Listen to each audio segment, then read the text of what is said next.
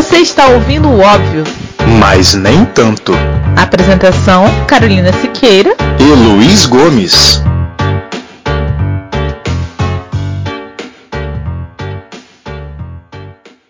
Salve, salve galera! Bom dia, boa tarde, boa noite para quem estiver nos ouvindo. Está começando mais um Óbvio, mas nem tanto. Hoje o tema vai ser: Quem é você para me medicar? Conflitos da pandemia. Comigo está Carolina Siqueira. Olá, Carol. E aí, galera, tudo bem? Estamos aí mais uma vez junto para conversar um pouco sobre essas questões aí que estão estão confundindo a nossa cabeça. Com certeza. Então, Carol, é, hoje em dia, com o advento da internet né, na nossa sociedade, adoro falar difícil, gente, sou assim, mas tudo bem.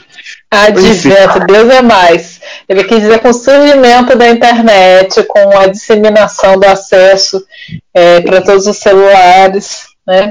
E facilitação né, do acesso à informação. Esse negócio aí.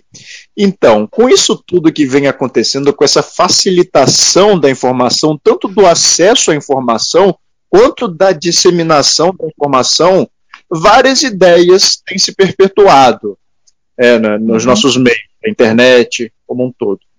E aí, muitas ideias estão né, certas, muitas ideias estão erradas, e elas estão no mesmo lugar que coexistem de forma democrática. Uma pessoa pode escolher livremente acreditar numa ou numa outra ideia. Então a gente tem um, um tá tendo um excesso de informações, né?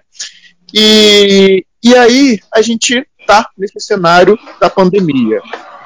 E nesse cenário da, da pandemia não é diferente. A gente está cheio de informação sobre o que é certo o que é errado, sobre o que a gente tem que fazer na pandemia, o que a gente não pode fazer, qual remédio tomar, qual remédio não tomar. E aí eu pergunto para você, Carol, quem pode dizer que remédio eu posso tomar? Pois é, essa é uma questão que eu acho que tem assombrado todos nós, né? Tem assombrado porque a gente vê um conflito de muitas informações, como você falou. Tem a maldita da cloroquina de um lado, com perdão da palavra, né? A, a cloroquina, a hidroxicloroquina, tem remédio de verme e tem, é, como fala, o, o de que afina o sangue, o anticoagulante, né? E várias informações truncadas juntas ao mesmo tempo tem declarações aí dos políticos, né, falando que, na verdade, é, tem que se usar a cloroquina, e aí você tem o Ministério da Saúde falando uma coisa, você tem a OMS falando outra, e a gente no meio disso tudo, e que a gente não tem um entendimento, né, da medicina, a gente não tem a formação, não tem entendimento da população de forma geral, e fica perdido no meio disso tudo não só a população, como alguns médicos, a gente vai falar disso mais para frente, assim. Alguns médicos, alguns profissionais de saúde também estão super perdidos aí nesse monte de discurso. E aí a gente tem que pensar nessa hora, né? Quem, quem realmente, né? É uma pergunta que assombra. Quem realmente está falando a verdade, né? Ou quem realmente tem o conhecimento para falar? De onde vem esse conhecimento, né? Ah, é aquela pergunta que parece óbvia. Eu lembro que eu comentei aqui em casa sobre o tema dessa, dessa discussão de hoje, né? Aí responderam assim para mim, mas isso é meio óbvio, né? É, depende para quem, né? Acho que não. Acho que talvez não óbvio, seja, né? A gente tá... Nem tanto, exatamente. Talvez não seja, né?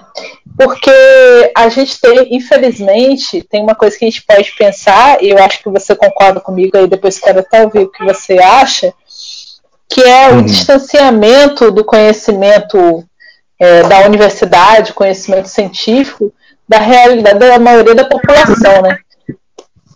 Se a gente pensar é, que o acesso à universidade ele é ainda muito pequeno, ele ainda não é um acesso universal, ele não é um acesso é, à educação, infelizmente, de base, ainda não faz um processo de inclusão é, é, de forma disseminada, né, de forma é, imparcial ou seja, nem todo mundo vai ter acesso a essa universidade, nem todo mundo vai ter condições de passar no vestibular, ou no Enem, ou mesmo de cursar a universidade. Tem gente que, que antes mesmo de terminar o ensino médio para para trabalhar e não consegue seguir adiante, né?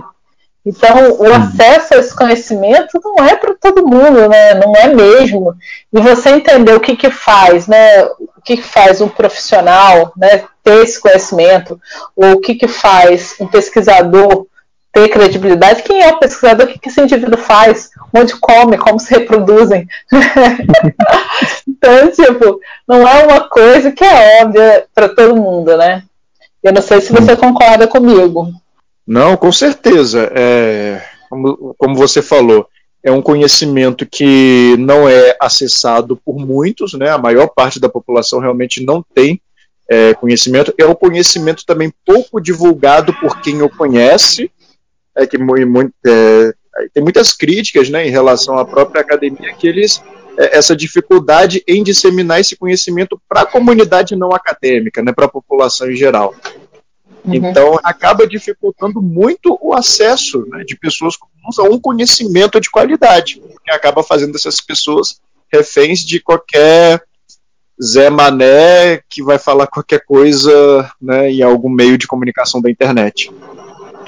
Exatamente, ou meio de comunicação oficial, né? Porque a gente sabe que, enfim, a gente tem que também ter a malícia de que as, nem sempre os profissionais que estão à frente né, de determinado âmbito da, da vida, eles estão com interesse realmente pensando no, na sociedade, no coletivo. Às vezes eles têm interesses próprios, né, interesses egoístas que quer tirar vantagem das situações, como qualquer ser humano. Né?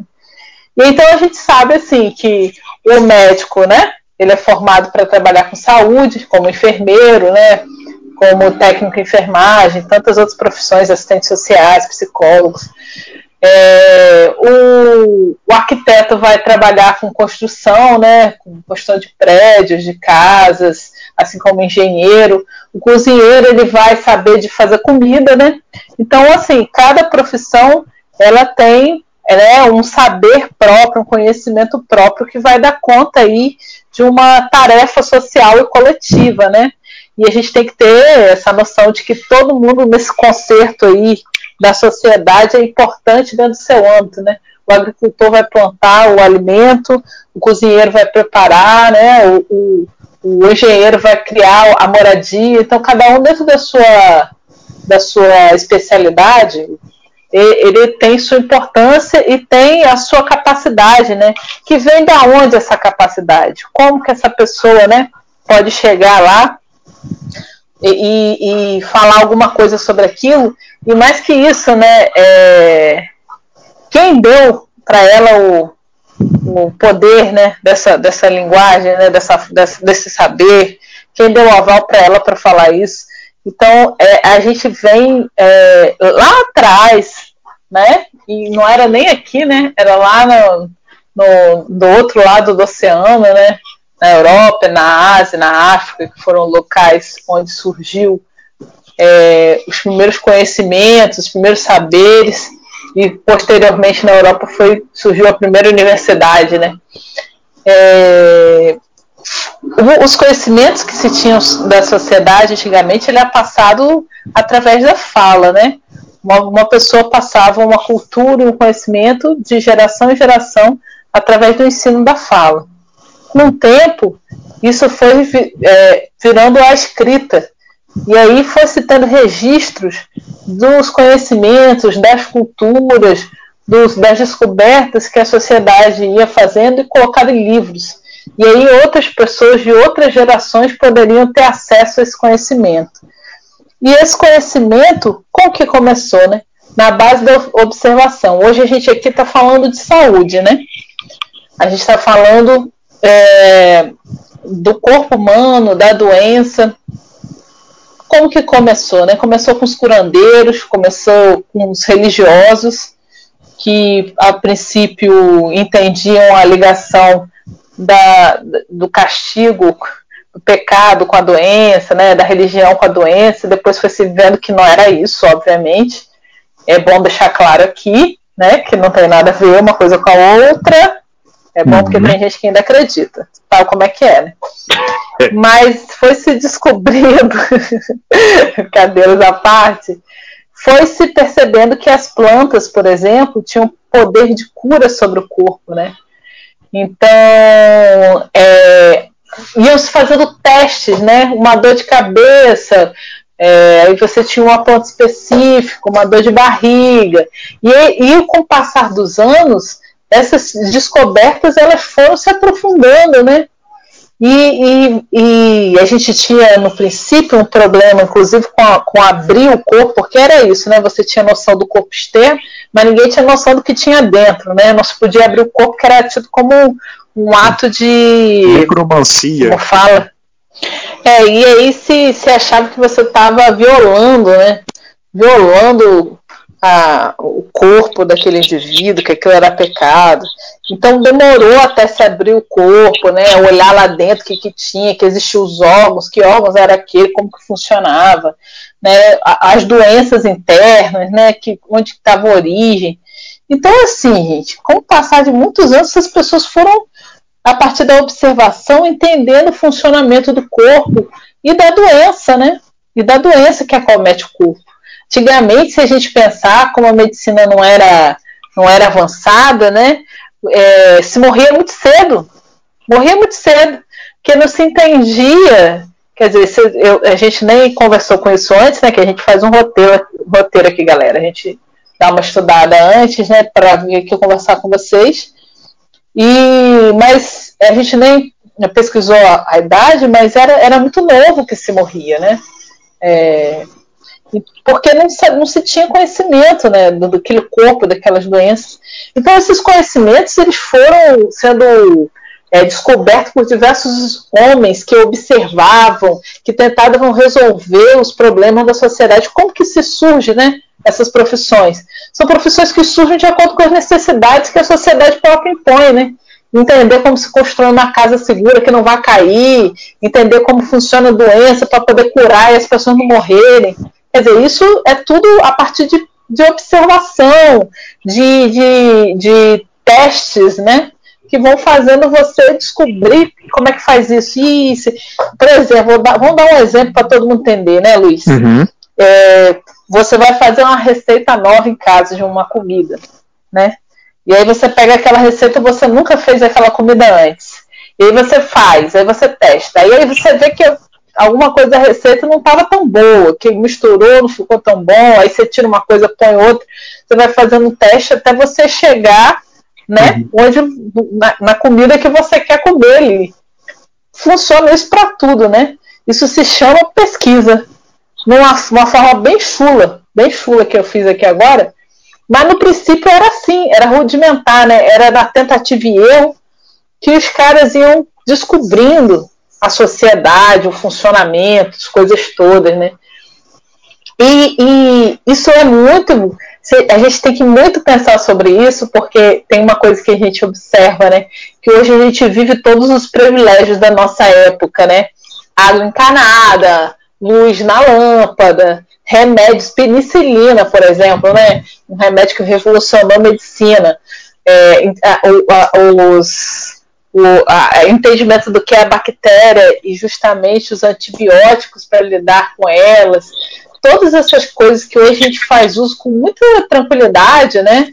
Nem todo mundo, que a gente ainda vai lembrar que tem os lugares ainda muito precários que não têm acesso a essas coisas, mas essas coisas que é, a gente já vê por aí, já estão criadas, elas vieram de algum lugar. O que foi, sabe? Eu acho que falta muito a gente se questionar. É, é, quem, se eu estou aqui hoje, dentro dessa. conversando com você por esse meio que se chama telefone celular. Aqui nessa hora. Uhum. Nós pegamos uma geração, Luiz, é, da mesma idade que eu, vai lembrar que a gente, quando era pequeno, não existia celular. Não existia. Né? A gente pegou já, a gente pegou o processo de transição da, da telecomunicação. Né? Sim. Né? Então, assim, não é, a gente tem que começar a pensar que essas coisas não surgiram, tipo, por passe de magia, né? Teve uns caras lá atrás que estudaram, pesquisaram, que buscaram soluções para conseguir fazer criar, criar essas coisas são invenções, gente. É. Invenções por quem? São cientistas. Sim. Fala aí. Eu vejo muito é, justamente esse conflito é, entre conceitos que muita gente tem quando vai, é, vai ter contato com algum conhecimento, entre o que é opinião e o que é teoria, o que é conhecimento. Porque muita gente pega algumas partes do conhecimento científico e vai falar que não, aquilo é só uma opinião, mas eu também tenho a minha opinião, que é isso. E, e não é assim. No caso da ciência, ela, a, a ciência não é formada por opiniões. Uma teoria científica é, é, algo que se desenvolveu primeiramente de uma hipótese, e essa hipótese foi testada várias e várias vezes para ver se era verdade ou não, até que se criasse é, algo depois de muita experimentação, algo que pode ser aplicado né, no cotidiano. E as pessoas acham, muita gente acha que isso é uma mera opinião. E aí uma pessoa que não tem formação científica nenhuma, não tem formação nessa área do conhecimento, seja qual for, é, mas essa pessoa tem uma opinião diferente do, do cara que estudou a vida inteira em relação a isso. E é tão válida quanto hoje em dia, pela democratização né, dos meios de comunicação. E isso acaba sendo um pouco perigoso. Né? É, válida, eu não ela, ela é validada, né? Uhum. Válida ela não é, mas ela acaba sendo validada pela repetição. Né? Sim. Né? No marketing tem, um, tem uma tem uma frase que muito me interessa, que eu acho que interessa a todos nós aqui nessa discussão de hoje, que é uma mentira repetida várias vezes, ela se torna uma verdade, né? Sim. E infelizmente o meio de comunicação, a, a democratização da comunicação, ela nos trouxe é, um, um problema de ética, eu acho, sabe? porque quem solta primeiro essa informação errônea, ela na verdade tem interesses ali quando solta essa informação que depois é reproduzida por aqueles que não conhecem sobre aquilo, né? Então é uma questão de ética e comunicação que a gente precisa muito discutir, sabe? Sim. E, e é isso, assim, não foi uma opinião que fez né, a luz acender, que foi descobrir, por exemplo, a, a, a eletricidade, né? foi muito estudo, muito teste, muita tentativa e, e noites e noites sem dormir. Imagino eu a loucura que não deve ter sido. Ele tentou milhões de vezes, né? Quem conhece a história sabe a quantidade de vezes que ele tentou até conseguir acender a bendita da lâmpada. Então, assim, é, e isso é acúmulo de estudos e conhecimento de milhares de anos. Milhares de anos. Né? A medicina ela vem diante de Cristo. Se a gente pega a, a história da, da cura na África, da, dos curandeiros, né? Que a gente estava até Sim. estudando, né? Aquele, você lembra o nome agora? Me fugiu. Porque é em... Uh, Imhotep. Isso. Então, assim, eu que, gente, aqui para vocês saberem, né? O homem das línguas é Luiz. Eu, no caso, sou péssima, mas. então ele leva o nome difícil que eu não sei guardar.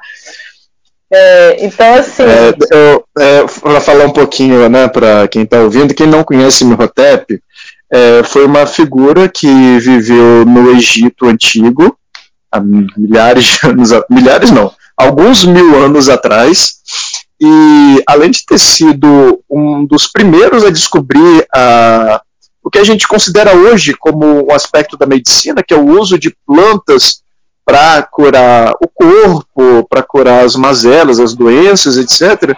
Ele também era um, um sacerdote, ele também era arquiteto, ou seja, o cara era um CDF da época, resumindo. Entre tantas coisas, entre tantas coisas que ele fazia, ele também é, curava doenças, como era conhecido na época. Exatamente, Luiz. Então, é, é um acúmulo de muitos e muitos anos para chegar à, medicina que a gente tem hoje, né?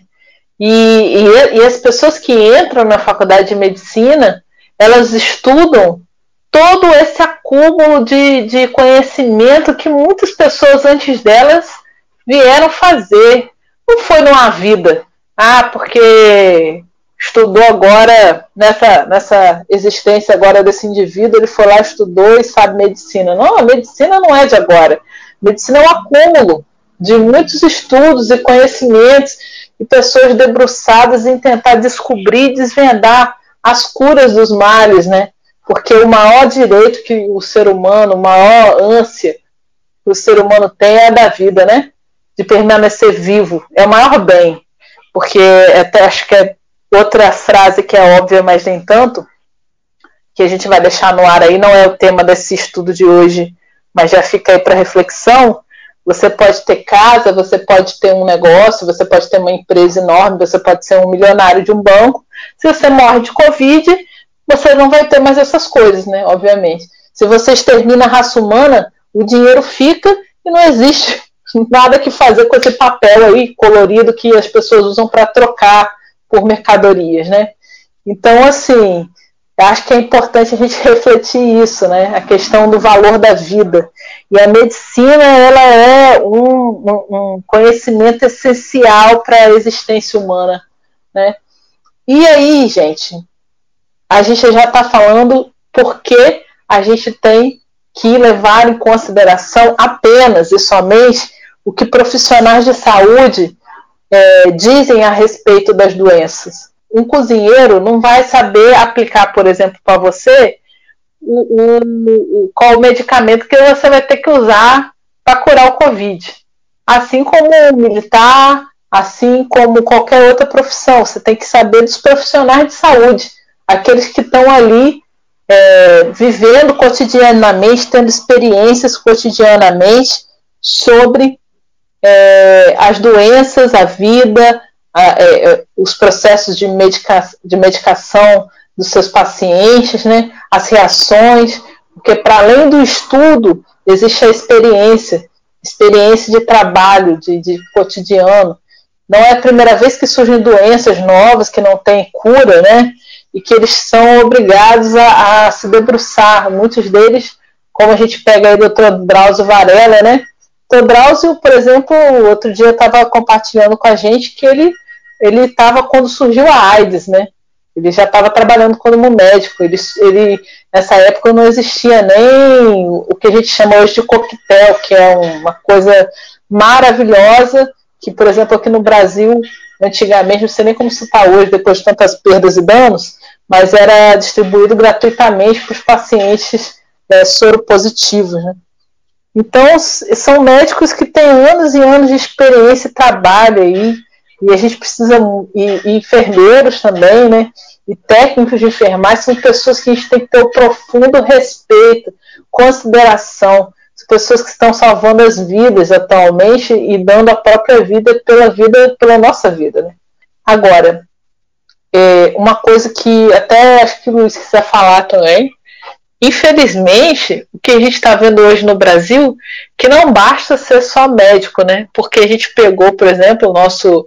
A gente vai ter um futuro ministro, ai, não sei se vai ser, né? Mas está sendo cotado para ser ministro da Saúde, que está é, tá falando a favor de um remédio que a OMS, por exemplo, já sinalizou que não cura, não resolve, não tem nenhuma comprovação de que vai fazer bem à saúde de alguém. Por uhum. que, que a gente está falando sobre isso, gente? Toda profissão ela tem um juramento que você faz quando você se forma que tem a ver com a ética profissional. profissional de saúde, por exemplo, assim como o assistente social, tem uma coisa que é, que é bem parecida, né? A gente jura o nosso comprometimento com a sociedade, né? Em busca, por exemplo, o assistente social busca sempre a dignidade da vida humana, a garantia, a busca e a garantia incansável e incessante dos direitos sociais para todos, independente de classe, cor, gênero e etc, etc, etc, religião, enfim. E o profissional de saúde tem esse ponto também, né? Ele jura se comprometer ao, ao único, único interesse que deve pautar a sua ação profissional é a cura e o bem-estar e a prevenção das doenças né, do seu paciente e o tratamento de forma humanizada desses pacientes. Infelizmente, a gente vê que tem profissionais que estão colocando acima do, do, seu, é, do seu compromisso profissional o dinheiro, o poder, a influência e deixam os pacientes em segunda instância. É, até ferindo o código de ética, esse profissional pode ser caçado dependendo do, do que ele esteja fazendo, né? E aí vocês vão perguntar para mim, né? Então, afinal de contas, o que, que, eu vou fazer se eu não posso acreditar nem no médico? Por que, que eu não posso acreditar em alguns médicos, né? Gente, o negócio é o seguinte, né? Para além desses, dessas pessoas que não estão comprometidas com o juramento, a gente vê que no processo da pandemia, muita gente, muitos profissionais não estão tendo acesso à informação corretamente, porque o nosso Ministério da Saúde está politicamente descomprometido com, com o processo da cura do povo brasileiro. Eu acho que a gente, como a gente criou esse canal, eu e o Luiz temos a mesma posição política, de entendimento de vida e tudo mais, a gente pode falar o que a gente quiser, né, não, Luiz? Com certeza, manda ver. então a gente já deixa claro.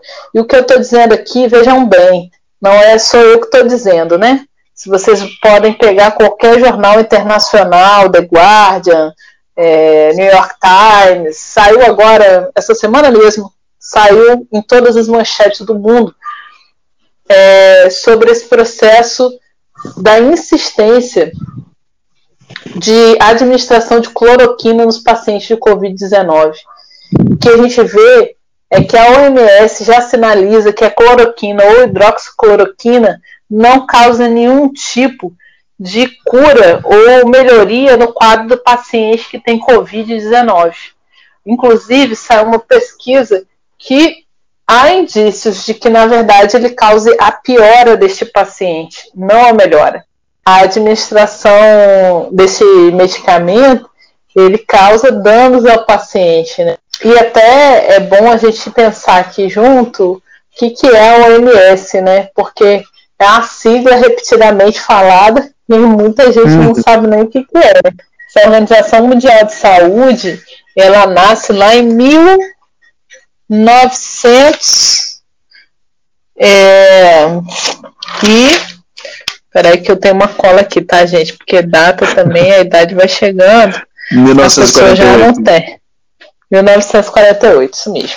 E ela nasce, né, com que intuito, né? Com o intuito de garantir a saúde, o bem-estar, a saúde plena, inclusive, escrito saúde plena, e o bem-estar é, de todos os seres humanos, né, da face da Terra.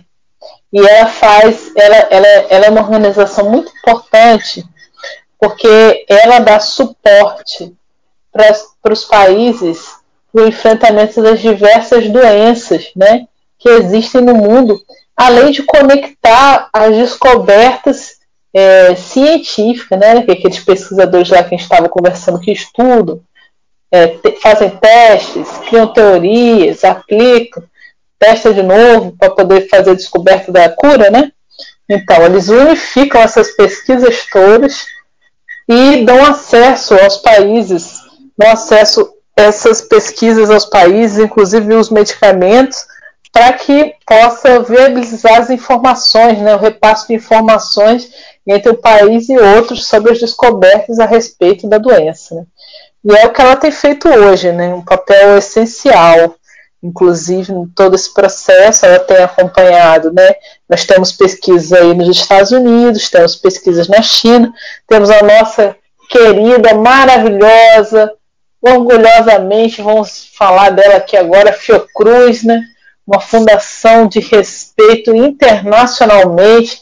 Acho que a gente está aqui nesse podcast, acho que é importante a gente falar determinadas coisas, porque a gente tem visto absurdos como é, pessoas ameaçando a vida de pesquisadores e médicos, coisas inimagináveis, né? Na verdade, os nossos grandes heróis aí que estão dando sangue, estão dando tudo para poder conseguir descobrir a cura, nossos companheiros da Fiocruz, a gente deixa aqui nosso máximo respeito, que também faz parte desses colaboradores de pesquisa da OMS e que tem ajudado bastante, bastante na busca aí e no entendimento da doença. Né? Então, assim, que, o que essa organização, veja bem, a gente não está falando de partido político, de esquerda ou de direita, a gente não está falando de, de brigas, de sei lá o quê, a gente não está entrando nesse âmbito, a gente está falando de uma organização internacional, uma organização mundial que está aí com o interesse de, de findar essa pandemia que já matou muita gente no mundo inteiro, não só no Brasil, é, mas nos Estados Unidos, Itália, China, é, Espanha, é, Suécia agora está mal das pernas. E então essa organização ela tem um interesse maior, né? Não tem nada a ver com disputas de qualquer coisa interna do Brasil, que infelizmente é o que a gente tem visto hoje. Depois de milhares de pesquisadores, e aí a gente está falando de pesquisadores americanos, pesquisadores chineses, pesquisadores de quanto é lugar, na Europa, vários pesquisadores chegaram à conclusão, cada um testando os pacientes do seu próprio país, importante falar isso, chegaram à conclusão que o dióxido de cloroquina ou a cloroquina não ajuda a combater o Covid-19. Vou repetir mais uma vez, para ficar fácil aí para gente. Dióxido de cloroquina não ajuda na cura do Covid-19. Carol, uhum. Eu acho até interessante frisar que toda essa questão envolvendo a saúde pública hoje em dia ela, como você falou assim, não está relacionada à direita ou à esquerda. Exato. Porque, assim, até tanto a esquerda quanto a direita é, são movimentos feitos por pessoas. E essas pessoas, né, algumas têm boa fé, algumas têm má fé. Isso. E no, e no caso dessa, dessa questão que a gente está passando, a, o conflito não é localizado entre esquerda e direita, é localizado entre, é, vamos colocar assim, é, pesquisa científica, ética, preocupação com a vida alheia contra obscurantismo e ignorância. Exatamente, exatamente. Quanto, acho que é mais do que ignorância, né? Mais do que obscurantismo, acho que a gente está falando aí de má fé mesmo. A gente está falando de. Má fé. De é, mercadorizar a vida, né? Porque coisas estão por trás dessa insistência no tratamento da cloroquina no Brasil a gente ainda não pode afirmar o que está por trás, mas tem coisa por trás dessa insistência absurda, que não faz o menor sentido. E o que está acontecendo hoje no Brasil? O Ministério da Saúde é o órgão é, máximo né, aqui no Brasil que orienta os profissionais de saúde na instância pública e na instância privada, né, que regulamentariza é, os, os, procedimentos do que se vai fazer com o paciente quando ele é internado com Covid-19. Hoje a gente tem um protocolo, que é um documento, em que diz que deve ser ministrado cloroquina a esses pacientes, mediante, inclusive, a assinatura de autorresponsabilização do paciente ou da família no uso desse medicamento. Por que essa autorresponsabilização? A gente precisa se questionar, não faz sentido. Se o medicamento é tão bom assim, porque a gente está pedindo para o paciente ou para a família se responsabilizar por estar tá tomando aquele remédio. Faz sentido. Uhum. Então, assim, a gente precisa, aí a gente está falando claramente aí que a gente precisa buscar fontes fidedignas. E esse e o Ministério, infelizmente, não está sendo mais essa fonte. Não está. Isso é triste de afirmar, isso é muito triste. É, eu sou assistente social de formação, né? E a gente está aí, é, essa categoria maravilhosa que eu tenho respeito e admiração imensa, lutando pelo direito, os direitos da sociedade há muitos anos. E a gente fica muito triste quando a gente vê uma política ser sucateada, ser, ser transformada em palanque de uma maneira absurda. Isso entristece muita gente infelizmente, é o que a gente está vendo hoje. Né? A gente está vendo um ministério ser esvaziado de sua importância, porque, infelizmente, não está cumprindo com os parâmetros internacionais de cuidar da saúde dentro do país. E aí, gente, a gente vai fazer um apelo a vocês, né? Que vocês procurem fontes é, de profissionais, fontes que sejam confiáveis, né? Hoje a gente tem alguns profissionais, a gente vai, como a gente fez no primeiro episódio aí do nosso podcast, nesse segundo a gente também vai deixar uns links aí embaixo para vocês. Nós temos o Atila que é um excelente profissional, um doutor em microbiologia, que tem feito um papel fundamental nesse período, esclarecendo, acompanhando as pesquisas internacionais e as pesquisas nacionais que são sérias, como a da Fiocruz e tantas outras. Em São Paulo tem várias também acontecendo, Rio de Janeiro e tal. É, o Atila, a gente tem o Dr. Drauzio Varela, que está à frente aí de uma comissão é, para a organização da doação de, de coisas é, através de, de uma campanha que está sendo feita. Então ele está na, na, na, frente do combate ao Covid aí também de maneira gloriosa. Então a gente precisa buscar fontes confiáveis. E, infelizmente o Ministério da Saúde deixou de ser essa fonte. Não acreditem em qualquer coisa que vocês escutam. A gente não está falando mais de posicionamento político é, simplesmente de fla-flu a gente está falando da vida de vocês, da sua própria vida. Não estamos aqui mais brincando de qualquer coisa, né? A gente está falando de uma coisa que é crucial, que é a própria vida. Então não, não, não coloque em risco a sua vida para defender um, uma postura que não vai levar a lugar nenhum. Aí a gente faz uma reflexão aqui agora, acho que já caminhando para o final, é, falar um pouco para vocês agora o que está acontecendo com os profissionais de saúde. Isso é outra coisa que me entristece. Tem vários companheiros, tá, me dá até um amargor aqui, me deu até um amargor. Mas é uma coisa que a gente vai precisar conversar aqui agora. É, o que está acontecendo com os nossos companheiros profissionais de saúde, né? É, eles estão, para quem aí faz uso da, do, do SUS, esse sistema maravilhoso que a gente também vai deixar um link aí na descrição, que é importante. Esse link aí vai falar justamente sobre o SUS para vocês, viu? Que para fazer uma análise da situação do SUS, acho importante a gente conhecer. Mas é, o SUS, né? Antes mesmo da pandemia, ele vinha sofrendo um boicoteamento, né, um boicote, né? Havia, o governo próprio tinha é, feito cortes no orçamento ele so, ao longo dos anos, né? Ele já vem sofrendo cortes, mas é, sofreu um último golpe aí no próprio governo Temer, né? Que saiu, acho que foi votado agora, mas é, começou bem antes do, da paralisação, né? Do, do aumento de investimentos na educação, na saúde. A gente viu isso. Ninguém. Né, é o congelamento, né? Isso. Não é nenhum, não é nenhuma não é nenhuma novidade, infelizmente. Mas o que a gente quer falar que é o seguinte: se antes aí já estava acontecendo a falta de materiais é, básicos como gás, máscara, é, luva, remédio, faltando remédio, faltando profissional. Se antes já estava nessa situação, hoje a situação ainda é bem mais crítica.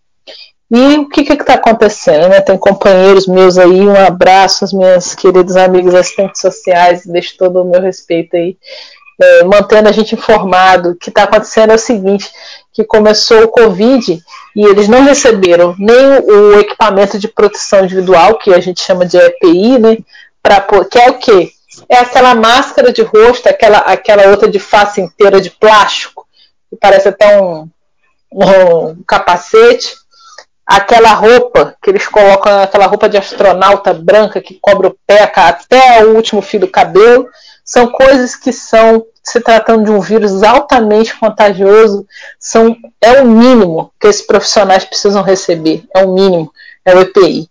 Mas eles não estão recebendo nem o EPI e muito menos a orientação de como usar o EPI e o que fazer corretamente. Infelizmente, infelizmente, os profissionais, e aí a gente vai falar de profissionais de interior, do interior da cidade de interior, que estão totalmente jogados ao léu, despreparados para lidar com a situação.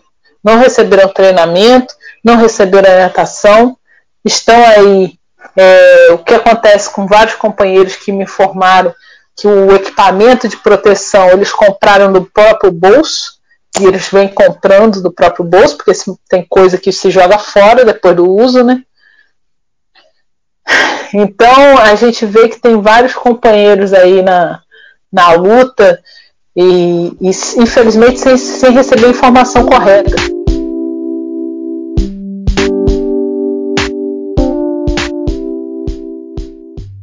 A gente está aqui assim fazendo votos que é, a ciência, os pesquisadores, os médicos, os profissionais responsáveis pela busca da cura encontrem logo a cura ou a cura e o tratamento, que vai ser importante os dois, né, para poder lidar com quem já está doente aí, que enfim, que simplesmente a vacina não vai solucionar no passo de mágica. Então que eles encontrem o melhor tratamento, que eles encontrem a vacina, né, que a gente possa sair desse isolamento e voltar a viver, né, juntos uns com os outros. Mas enquanto isso, meus amigos, fica claro aí. Paciência paciência, e é, é, isolamento, máscara no rosto. A gente sabe que pra, é, a máscara diminui muito o processo de contaminação, protege, né? A gente talvez pós é, é, passada a crise, a gente ainda tem que usar a máscara por um tempo, a gente não sabe, porque é o que tem mostrado a eficácia na proteção, se usada corretamente, né? Porque ainda tem isso. E, e a gente tem que observar, não achar que as coisas estão prontas, né? A gente vai observando o movimento aí dos, dos médicos internacionais, das organizações de saúde, para a gente ir acompanhando a evolução desse quadro. Procurem sempre se informar semanalmente, né, para não surtar. Você está surtando aí de repente, está difícil para a gente, né? O psicológico fica mexido. Então, se, se, você acha que você vai ficar surtando, você ficar olhando toda hora, olha semanalmente, né? Vê o que, que o OMS soltou de nota, vê o que, que saiu de descoberta, né? Procure se informar e não acredite em qualquer pessoa. E quando eu digo qualquer pessoa, qualquer pessoa mesmo, do presidente ao governador, ao, ao Zé das Ou ao coleguinha da esquina, ao seu vizinho. Não, gente, não dá. A gente tá, não pode ficar brincando com a vida desse jeito, né? A gente tem que buscar informação séria, informação de quem está há muitos anos aí estudando, que está fazendo testes em casa. O processo de pesquisa é um processo complexo, né, que, como o Luiz falou, cria hipótese, e aí faz teste, aí depois pega o resultado, anota, aí testa em animal, depois testa em humano. Tem um processo longuíssimo de testes e cuidados absolutos para que quando sair o remédio ou a vacina não cause dano ou morte à população. Carol, mais alguma observação em relação a esse assunto? Eu acho que não, assim, eu não sei se eu falei tudo o que tinha que falar, mas estamos aí.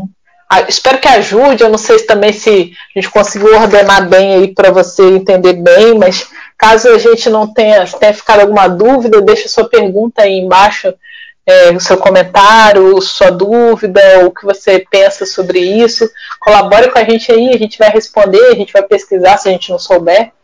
E a gente vai deixar, reafirmando que a gente vai deixar aí embaixo as fontes que você pode buscar para saber informações corretas sobre o Covid atualmente. Bom, então, finalizando aqui a nossa conversa, Carol, você tem alguma. Sempre no final eu gosto de deixar um espaço para alguma dica cultural, alguma coisa assim, até para aliviar né, é, um pouco essa atmosfera que a gente está passando. Então, você tem alguma dica cultural, alguma coisa, algum livro, algum filme, alguma poesia para recomendar aí para gente? Bom, isso então hoje a gente vai terminar um pouco diferente. É, hoje eu vou indicar um filme para vocês chamado Jardineiro Fiel, que fala um pouco sobre a indústria farmacêutica, essa relação medicamento e tratamento de doenças, pensa um pouco sobre a questão da ética na medicina. Eu acho muito interessante esse filme, acho que ajuda a gente a pensar, então fica aí indicado para você assistir em casa. E para terminar, eu vou terminar com uma frase do filme que faz já por si só, só ela faz é, vale a pena e faz pensar que é peça distinguir absolutamente tudo entre a dor observada e a dor compartilhada A dor observada é a dor jornalística, é a dor diplomática, é a dor de televisão que acaba assim que você desliga o seu aparelho bestial. Aqueles que assistem o sofrimento e não fazem nada sobre ele, para ela, eram tão pouco melhores do que aqueles que a causaram. Eles foram os samaritanos ruins. É isso então, fica aí a reflexão é, do nosso podcast de hoje.